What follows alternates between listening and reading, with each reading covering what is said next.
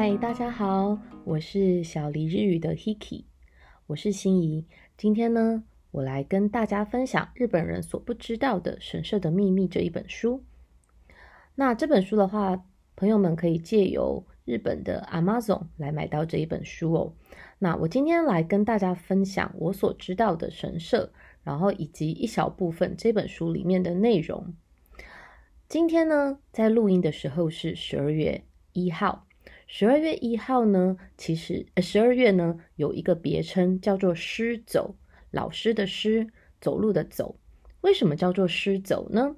因为在很久以前，呃，和尚师傅他们呢要奔走到，呃，在十二月的时候要奔走到许多的家庭去，然后帮这些家庭的祖先就是诵经。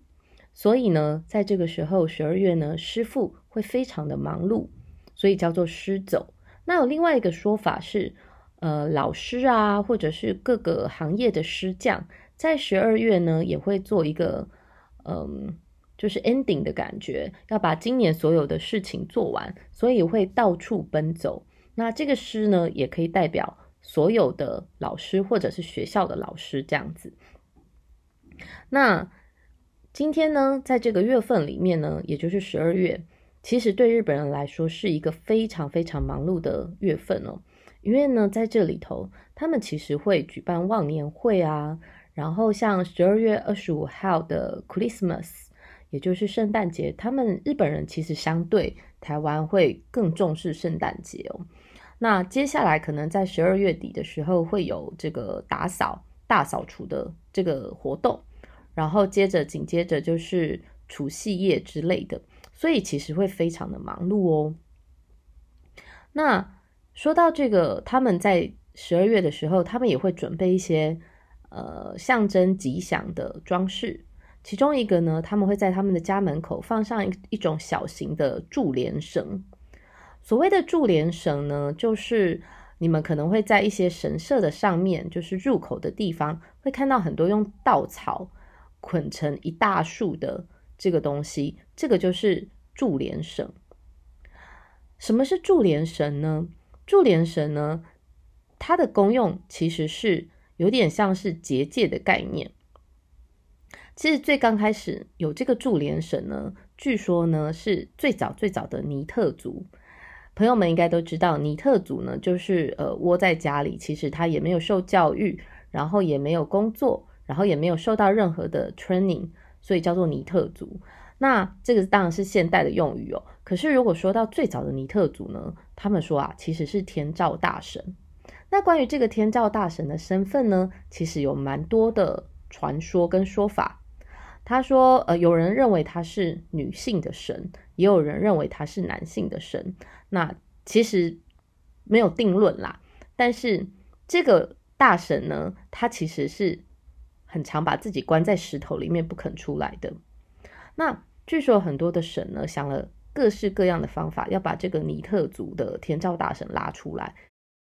顾名思义呢，天照大神就是照亮这个世界的神哦。所以大家觉得很困扰，是因为天照大神呢一旦躲进去这个这个石头里面呢，这个洞窟里面呢，他们就会整个世界都是黑暗的。那世界一旦黑暗的话，那谷物这些就不会生长了。所以很多的神呢都不知道该怎么办。说到这些神呢不知道该怎么办之后呢，他们就决定啊想了一个办法，就请了另外一个神在这个洞窟的前面呢跳舞，然后跳到一半呢，甚至后来就变成了裸体，然后结果就其他的神呢就开始鼓噪。天照大神呢，他就觉得很好奇，这个洞窟外面呢，到底发生了什么事情？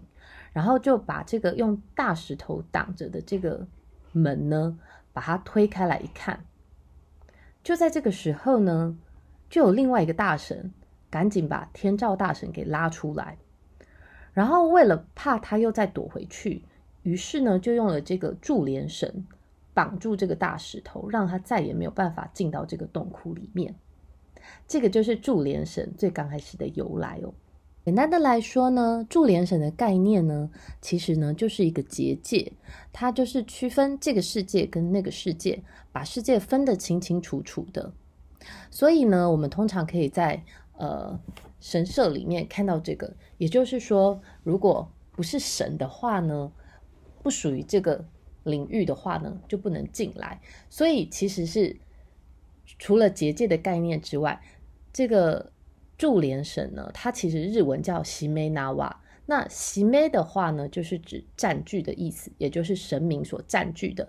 拿瓦的话呢，是指绳子哦，所以是神占据的位置的意思。好的，接下来呢，我们想进到另外一个话题。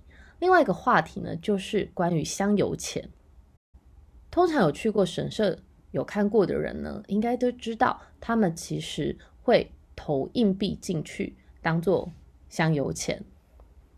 那其实呢，刚开始香油钱呢，据说其实是用稻米来取代的，也就是货币还没有流通的时候是用稻米的。那日本人呢，他们去参拜神的时候呢，他们通常呢丢的是多少钱的硬币呢？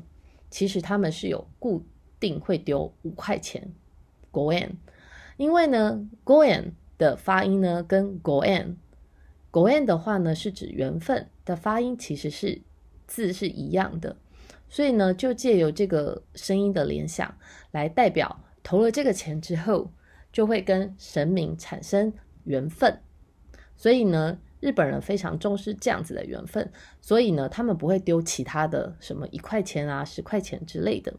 对于日本人来讲呢，刚刚说到最早的这个。香油钱呢，他们其实供奉的是谷物哦。对于日本人来讲呢，供奉谷物或者是出物，所谓的出呢，就是最初的出，物就是物品的物。供奉出物呢，对日本人来讲是一件非常神圣，然后对你非常有诚意的时候，他们才会给你出物。初物有很多东西在市场上就是奇货可居的意思，所以呢，代表的就是供奉的人的心意。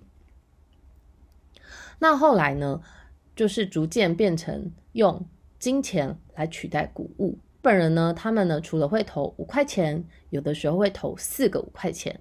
四个五块钱呢，它所代表的意思呢，就是代表可以跟神缔结一个很好的缘分。如果呢变成倍数，投了八个五块钱的话呢，就会永远都会受到这个神跟你的这个缘分的照顾。通常呢是不会丢七呃七个。五块钱，因为代表的是不好的意思。不要小看这个收到的香油钱哦，其实呢，这个金额其实每一年都非常的惊人哦。据说光是三天的初一，所谓的初一呢，在日文里面叫哈兹莫德，哈兹莫德呢，就是指过年之后第一次去神社参拜的意思。那据说这一月一号到一月三号的这三天呢。可以收到十亿以上的香油钱哦，还蛮惊人的吧？好，接下来呢，我们我要讲到是关于参拜神社。其实，在很久以前的日本呢，参拜神社呢，不是像现在这种，嗯，好像过年过节，然后会去就很轻易就去参拜的这种感觉。在以前呢，如果要参拜神社的话呢，首先呢，要到海里头。河里头，或者是瀑布的底下去净身，把自己的罪过呢跟污秽清除之后，才可以进入神社参拜。不过到了现在，当然不可能每一次要去神社就都还要这么复杂的这些步骤才才能去参拜。所以呢，就后来就会取代用一个叫做守水社。守水社的话呢，叫做秋之鸭。秋之鸭的话，嗯，我相信各位应该都有看过。守水社就是。洗手的手，然后喝水的水，舍的话就是舍利子的舍，来取代这个繁复的净身仪式。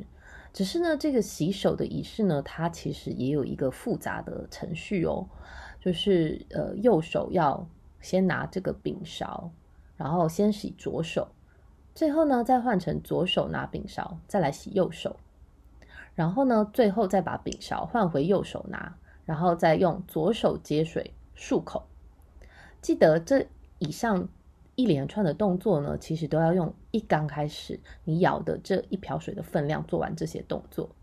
其实我自己有一个亲身的经验哦，当时是带着妈妈一起到关西的这个道和神社参拜。那其实妈妈当时候并不知道这个洗手的顺序，我也没有看着她做这个洗手的顺序，应该说是我的疏忽吧。结果她就多舀了一盆水，想说要来把这个手洗的干净一点。结果这时候就有一个日本的老奶奶冲过来骂。妈妈跟她说：“哎，这不是这样子用的。”呃，他其实知道我们是外国人，可是呢，在当地人的眼里头看来，就会觉得啊，我妈妈这样子的行为其实是呃，就是非常的不礼貌。那我也觉得非常不好意思，因为其实是我的疏忽，呃，应该要入境水俗，然后要注意妈妈做这个。晋晋升的这个行为，但是其实是我自己疏忽没有注意到。不过这个部分就是也提醒了我们，就是其实参拜神社，我们现在虽然可能会觉得是很轻松的一个娱乐的行为，但是事实上，其实对神社的人来说，这个都是要非常庄敬，然后要对要非常庄严的来参拜这个神社。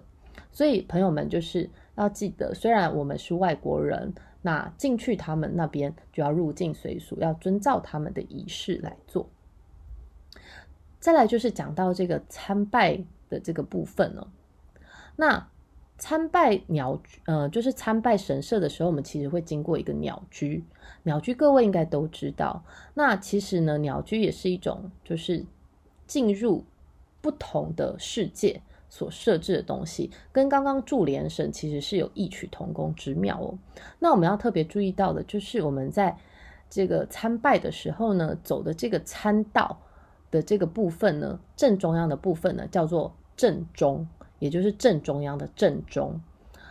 这个正中央呢的正中呢，其实是神所通过的空间，也就是基本上其实是不能被人或者是其他的动物所行走的。所以呢。据说在很久很久以前，当然就是很多武士比较身份高贵的武士，他们也都会去参拜神社。如果我没有记错的话，就是平安时代的贵族平清盛，他都会固定去参拜岩岛神社。那他是一个身份非常高贵的武士哦，就算是。这么身份这么高贵的武士呢，其实也都不能让马啊或者是人啊走在这个正中上面，以免亵渎了神明。以前呢，武士当道的年代呢，就是即便他们去参拜神社，这么高贵身份的人，他其实也不能骑着马进去，也都是要下马步行。所以以后呢，我们穿越鸟居的时候，自己走在这个残道的上面，注意不要走在正中哦。我是心仪。谢谢你们的收听，下次我会继续再找更有趣的书来跟大家分享。喜欢的朋友们，欢迎你们订阅，我们下次见。